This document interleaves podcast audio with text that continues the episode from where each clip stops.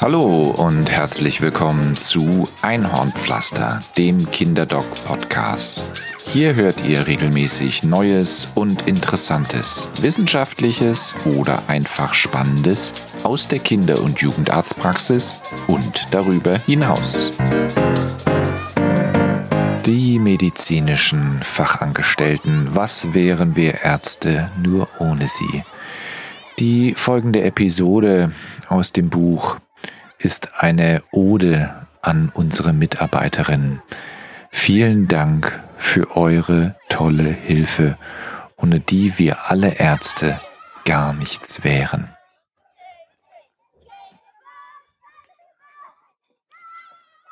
Lassen Sie sich überraschen.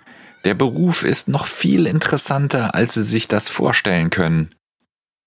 Verband medizinischer Fachberufe e.V. Ohne sie geht es nicht. Die Fachangestellten. Der nächste Morgen beschert uns Frau Reimers. Sie stellt sich breit vor der Praxistheke auf. Sie, ja, Tag auch, spricht sie die Arzthelferin an. Der Robin da hat schon die ganze Nacht gekotzt. Sie weist mit dem Daumen über die Schulter auf ihren zweijährigen Sprössling.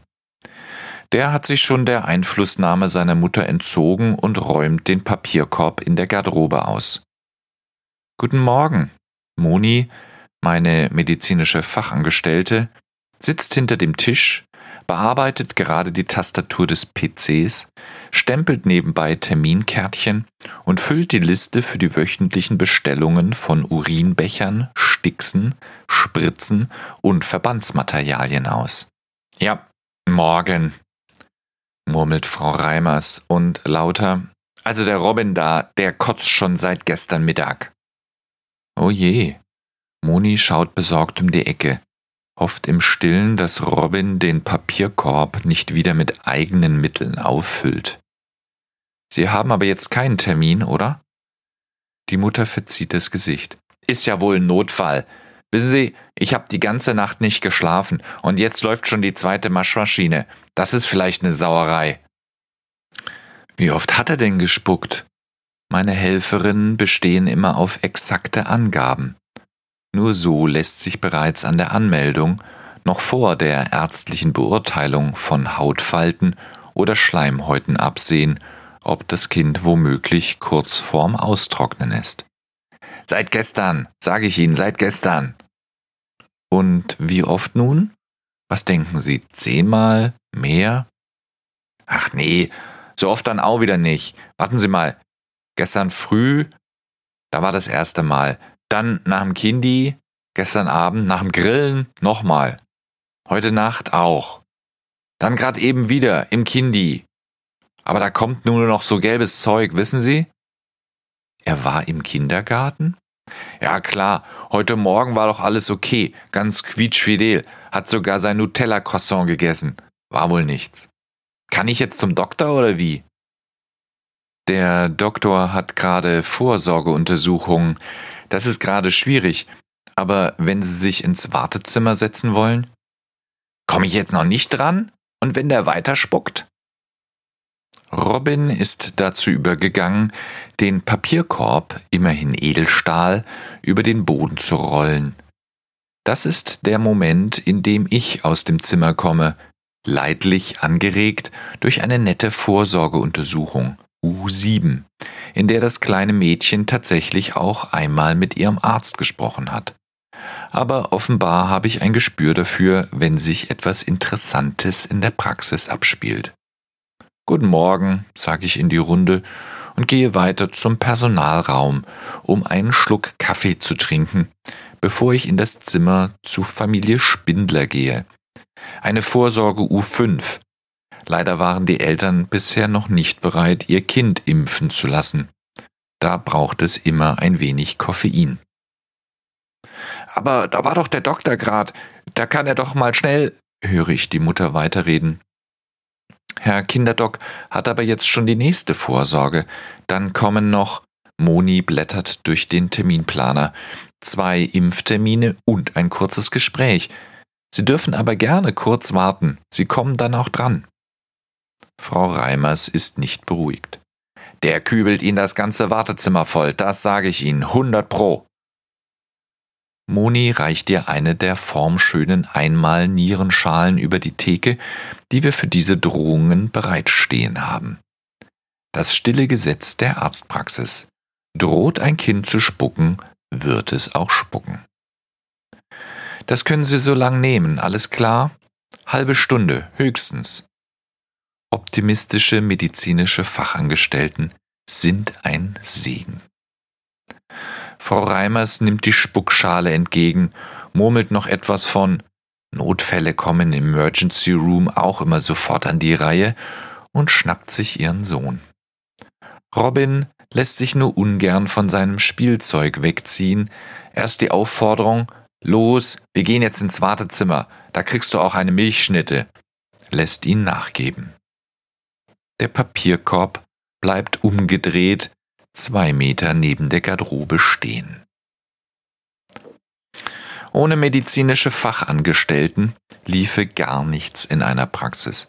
Diesen Satz kann jeder Kollege ohne Zögern unterschreiben, außer denen, die auf medizinische Fachangestellten verzichten können. Auch die soll es geben.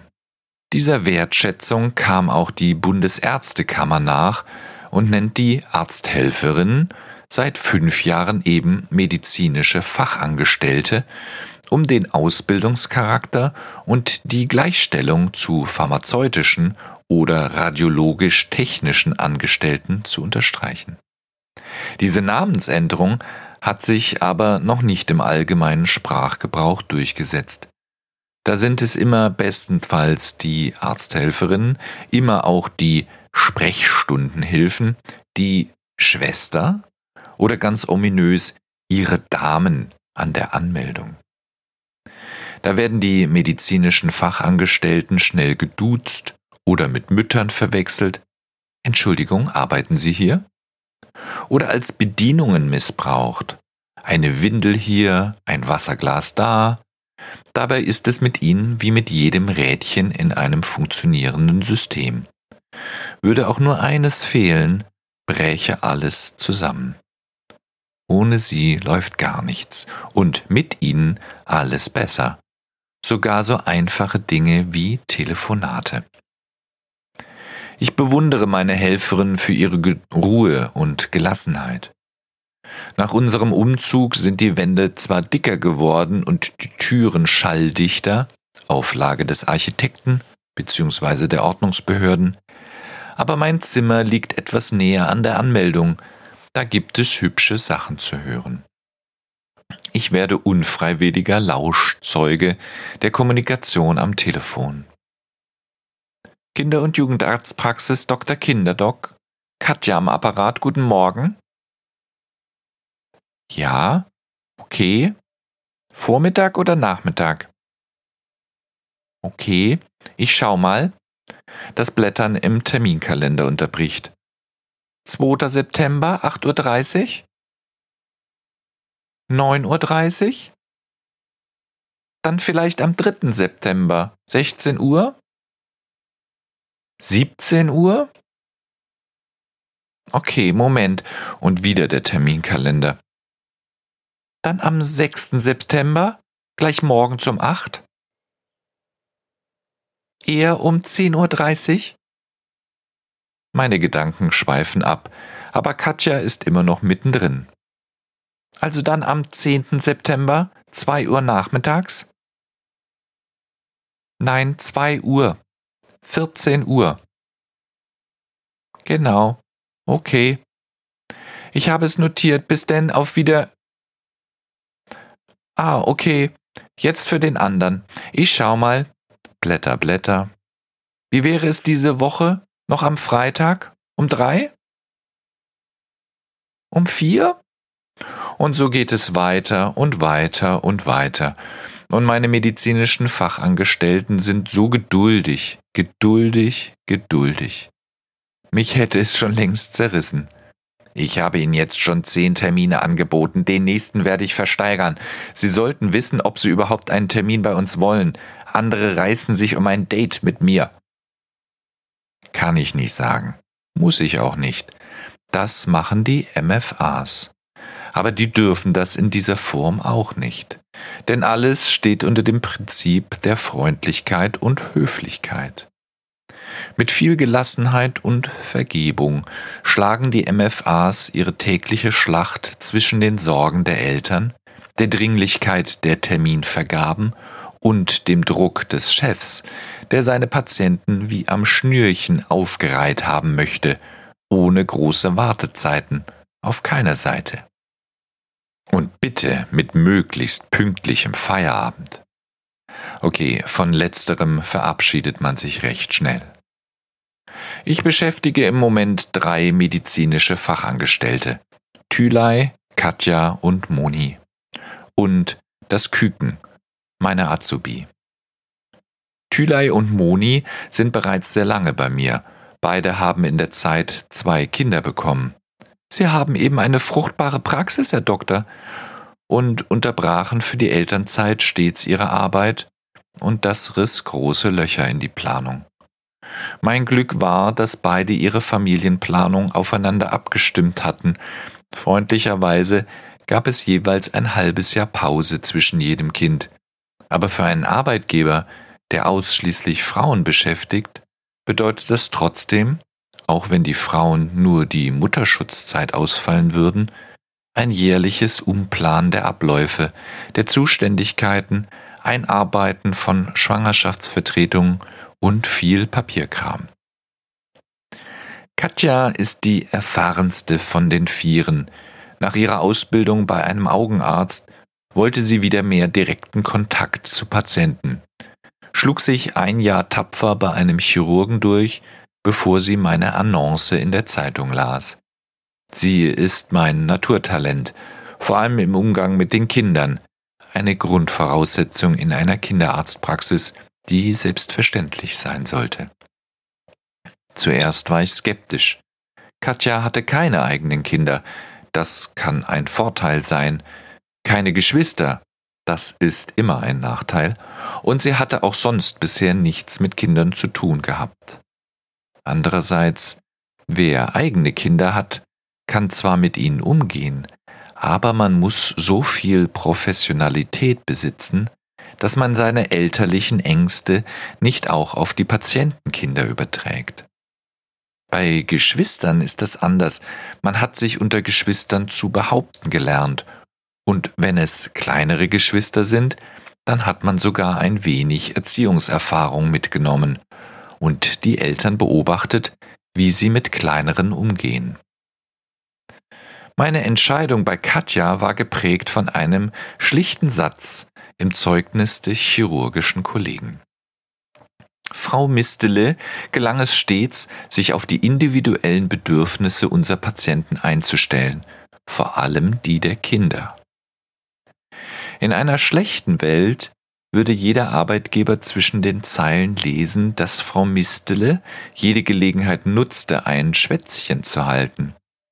Ich vertraute aber auf dem Wahrheitsgehalt, sah eine junge Frau vor mir, der es instinktiv gelang, auch kleine Kinder beim Gipsen oder Röntgen abzulenken, und ich hatte mich nicht getäuscht.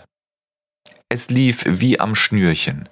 Es gab keine nennenswerte Einlernzeit, und sie arbeitete seit Anfang an so intuitiv und gleichzeitig so korrekt, dass es eine Freude ist. Und schlagfertig ist sie allemal. Thülei und Moni sind meine Muttertrümpfe, denn jede Mutter schätzt die unmittelbare Beratung einer anderen Mutter in besonderem Maße. Und wenn dann die Mutter auch noch eine MFA aus der Praxis eines Kinderarztes ist, was gibt es Besseres? Wenn ein Kind Bauchweh hat, dann ist eine Urinuntersuchung alltägliche Routine. Die Helferinnen bitten darum, das bereits vor dem Treffen mit dem Chef zu erledigen, damit man den Urin noch untersuchen kann. Es gibt ein Kinderklo, es gibt Becher, es gibt sogar eine Durchreiche ins Labor. Alles vorbereitet. Nur scheitert es manchmal an der Mitarbeit des Kindes oder der Eltern. Die Mutter kommt verzweifelt nach einer Viertelstunde zurück an die Anmeldung. Sie streicht ihr dunkelblaues Kostüm gerade und klemmt sich die Aktentasche unter den Arm. Ihre Tochter schiebt sich vor sich her an die Theke. Also, die Jenny, die kann jetzt einfach nicht. Naja, das passiert öfters mal, gibt Katja zurück. Ist doch normal bei der Aufregung. Kann ich verstehen. Aber einen Harnwegsinfekt kann man eben nur anhand einer Urinuntersuchung feststellen. Die Mutter schaut nicht sehr beruhigt. Sind Sie sicher? Aber der Doktor kann doch trotzdem mal schauen. Katja nickt. Macht er ja auch. Aber einen Urinbefund zu haben, erleichtert die Diagnose und auch die Therapie ungemein. Erleichtert ist ein vorsichtiger Ausdruck. Eine Diagnose Blasenentzündung oder ähnliches ohne Urinbefund zu stellen, geschweige denn ohne eine Kultur anzulegen, grenzt an einen Kunstfehler. Die Jenny rennt ja ständig aufs Klo, aber grad geht's eben nicht. Und das Pipi brennt auch. Das spricht schon sehr für eine Blasenentzündung, urteilt Katja zurecht. Jetzt warten wir nochmal den Urin ab. Sie wendet sich wieder dem Terminkalender zu, dem nächsten Rezept, der nächsten Warenbestellung zu. Aber die Mutter lässt nicht locker. Aber sie war grad erst zu Hause, da rennt sie ständig, und jetzt kann sie gar nicht. Und viel Zeit haben wir auch nicht, sie muss doch gleich noch ins Ballett. Katja lächelt sie freundlich an. Es entsteht eine kleine Pause, in der sich beide Frauen stumm mustern. Nicht wahr? Da können Sie jetzt auch nicht helfen? fragt die Mutter. Es vergeht eine halbe Stunde. Die Mutter hat mit ihrer Tochter einen Spaziergang gemacht. Das soll helfen. Sie kommen wieder durch die Tür. Jenny hüpft erleichtert durch den Flur, ihre Mutter schickt sie ins Wartezimmer um die Ecke und wendet sich nochmal an Katja. Ähm, ist blöd jetzt. Unterwegs musste sie ganz dringend. Da habe ich sie dann mal machen lassen. Hab's leider nicht auffangen können. Katja atmet tief durch und verliert ihr Lächeln nicht. Ja, schade. Aber wenn die Natur ruft, nicht wahr, dann warten wir wohl nochmal. Aber kann nicht doch mal der Doktor? Der Doktor kann. Und untersucht Jenny. Ihr Bauch ist weich, das Genitale sieht ungereizt aus, das Mädchen ist jetzt völlig zufrieden. Ich wasche mir die Hände. Alles klar, das sieht schon alles ganz gut aus, sicher nichts Ernstes, aber jetzt warten wir mal noch auf den Urin. Im Klo sind übrigens Becher, die können Sie dann der Helferin geben oder in die Durchreiche. Weiß ich doch, unterbricht mich die Mutter. Können Sie nicht auch so sagen, ob es eine Blasenentzündung ist? Sie haben sie doch jetzt schon untersucht. Nein, das tut mir jetzt wirklich leid. Das Handauflegen und Pendeln überlasse ich den anderen. Tatsächlich gibt es einen Kollegen im Nachbarlandkreis, der mit einem Pendel genau diese Diagnosen stellen kann. Der braucht auch kein Mikroskop oder wenigstens einen Urinsticksstreifen oder überhaupt Urinbecher. Eigentlich braucht er auch keine Toilette oder eine Helferin. Was bin ich doch konservativ, dass ich mich gerne mit diesen altmodischen Untersuchungen aufhalte. Mit ein wenig Iris-Diagnostik wäre das Leben als Mediziner deutlich angenehmer. Die elende Zeit des Wartens, bis das Kind beschließt, seine Blase zu entleeren, könnte ich dann mit einem Schwätzchen mit der Mutter verbringen, als sogenannte homöopathische Erstanamnese. Vielleicht liegt der Dysurie auch ein geburtshilfliches Trauma zugrunde. Wer weiß. Wäre auch besser bezahlt. Aber das spielt am Ende keine Rolle, denn die Kollegen, die mit so viel ESO und noch mehr Terik behandeln, therapieren im strengsten Sinne gar nicht, zumindest nicht lege artis. Das bedeutet nach den Regeln der Kunst, meint aber doch stets die Regeln der anerkannten Kunst. Bei einer Blasenentzündung im Kindesalter heißt das Therapie mit Antibiotika. Aber die Kollegen haben da so ihre eigene Kunst in der Diagnostik wie in der Therapie und arbeiten lieber mit Handauflegen. Und wir lauschen noch einmal an der Anmeldetheke. Während Katja noch mit der Mutter von Jenny beschäftigt ist, wendet sich ein Vater an Thülei. Thülei ist mein Bindeglied zu den sogenannten Migrantenfamilien.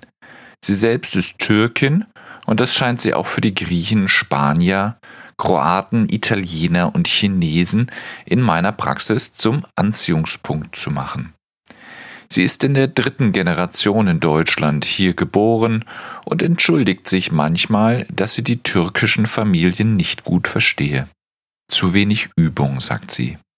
Ich jedenfalls verstehe kein Wort, bin nur immer überrascht, wie viele türkische Frauen plötzlich wunderbares Deutsch sprechen können, wenn Thülei einmal frei hat.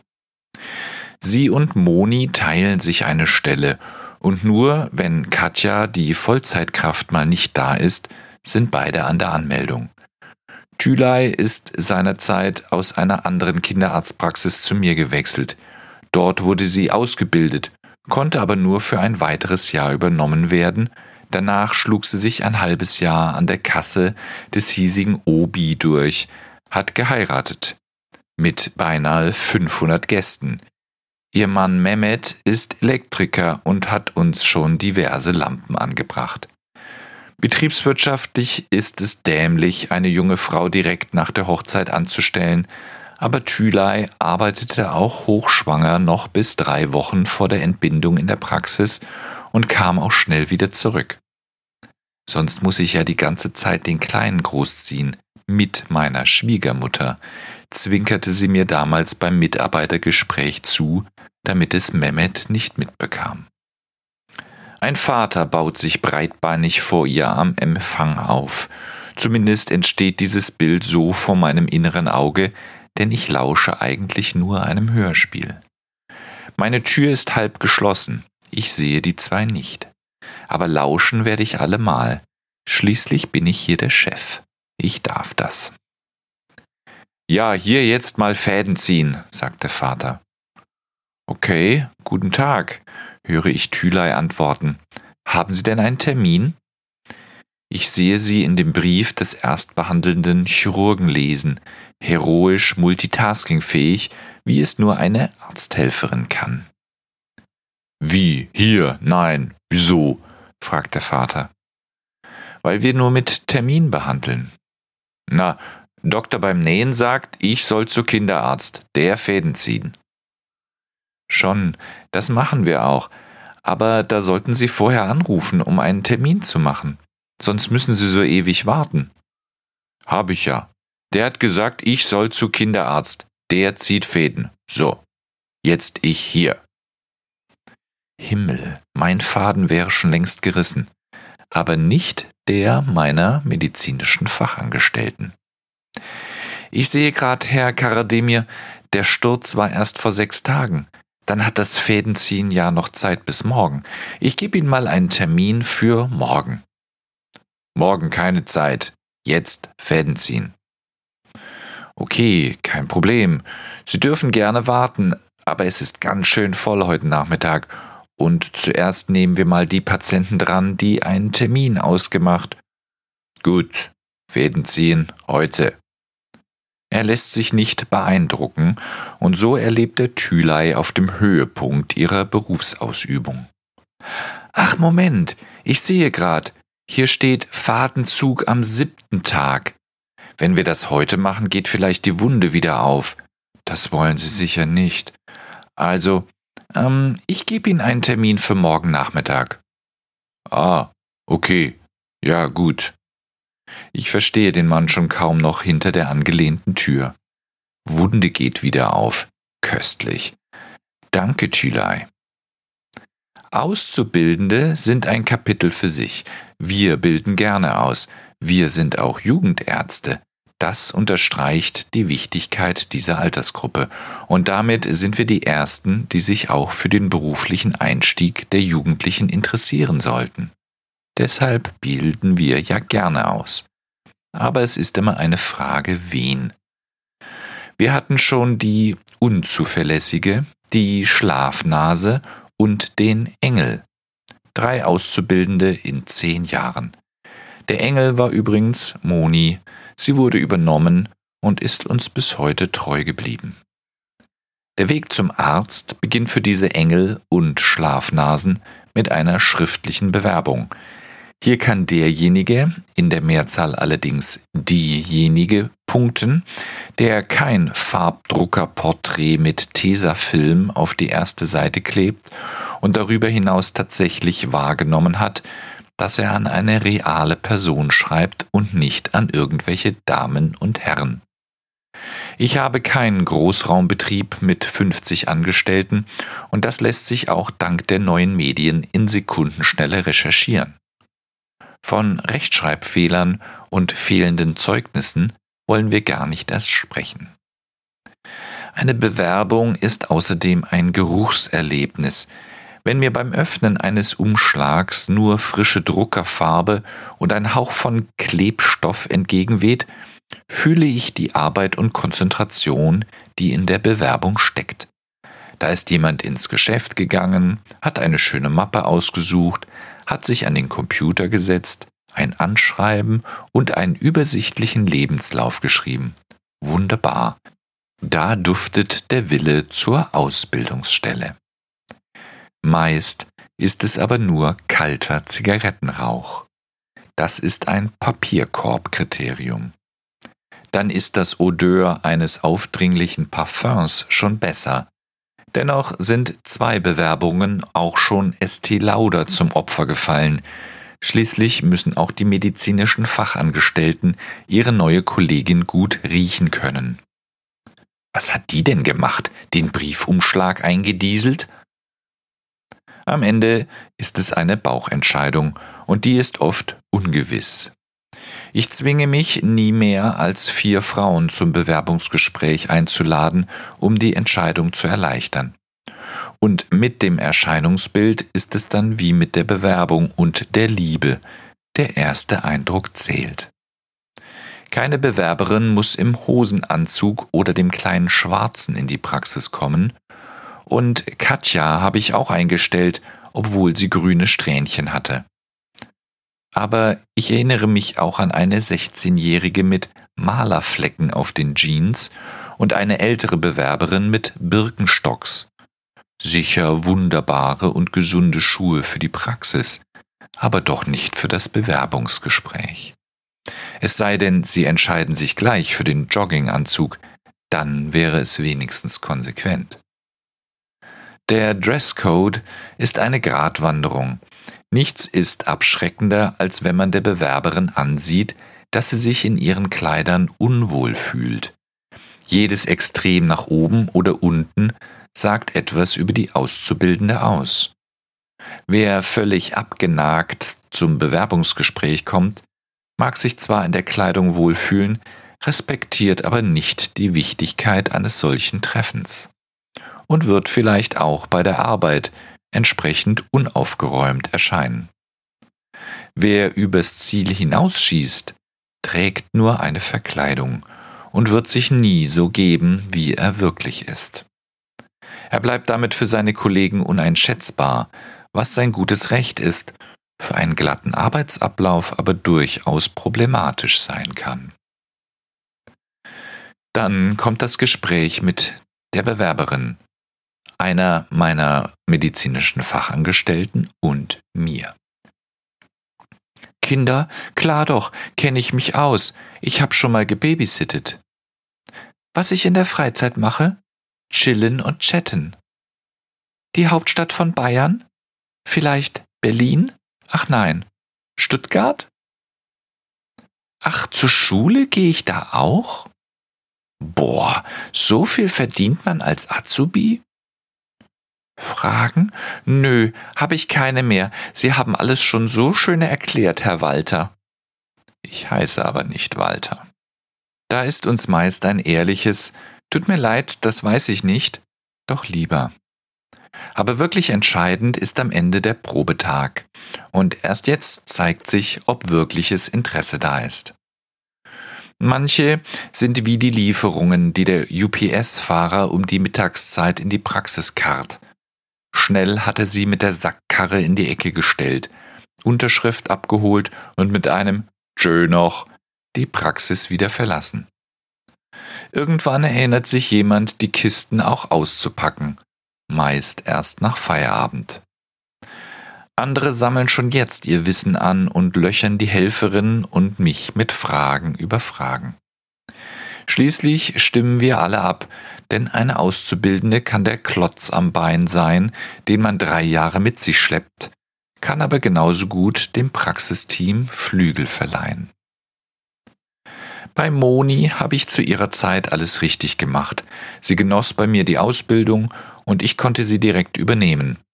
Auf ihr als einziger Vollkraft lastete schon kurz nach ihrer Prüfung die gesamte Verantwortung. Aber sie meisterte schon damals jede Herausforderung ohne Probleme. Auch blinde oder begriffsstutzige Eltern waren ihr stets willkommen. Der Vater begutachtet eindringlich das Schild an der Anmeldung. Urlaub vom 25. April bis zum 7. Mai. Vertretung durch Dr. Schulze, Doktoris Krankmann und Dr. Sowieso. Telefonnummern und so weiter. Die nächste Sprechstunde bei uns ist am 8. Mai. Haben Sie Urlaub? Moni blickt von ihrer Arbeit auf. Ja. Wann jetzt genau? Vom 25. bis zum 7. Mai. Ach so. Der Vater liest zum zweiten Mal das Urlaubsschild mit den Vertretungen. Und äh, was mache ich, wenn mein Björn Hinnerk dann krank ist? Naja, Vertretung haben Dr. Schulze, Doktoris Krankmann und Dr. Sowieso. Steht da auch. Und wo finde ich die? Wie erreiche ich die? Moni lächelt ihr bestes Lächeln. Wir haben Ihnen da die Telefonnummern hingeschrieben kommt auch über unseren Anrufbeantworter. Das müssen Sie sich jetzt nicht aufschreiben. Der Doktor spricht das dann auf Band. Der Vater ist wirklich besorgt. Ah, okay, aber wenn's dann länger geht, muss ich dann wieder zu Dr. Schulze oder den anderen? Also, also nach dem Urlaub? Nein, nein, unsere nächste Sprechstunde ist ja dann am 8. Mai. Ach so. Er liest immer noch auf dem Schild. Haben Sie sich mal Urlaub gegönnt? Ja, nickt Moni und macht ein dankbares Gesicht. Die Winterzeit und Erkältungssaison war lang. Und es ist immer schön, wenn das auch von den Patienten registriert wird. Das hätten Sie dann aber auch mal schon früher aushängen können. Wie soll man denn da planen? Naja, oder auch nicht.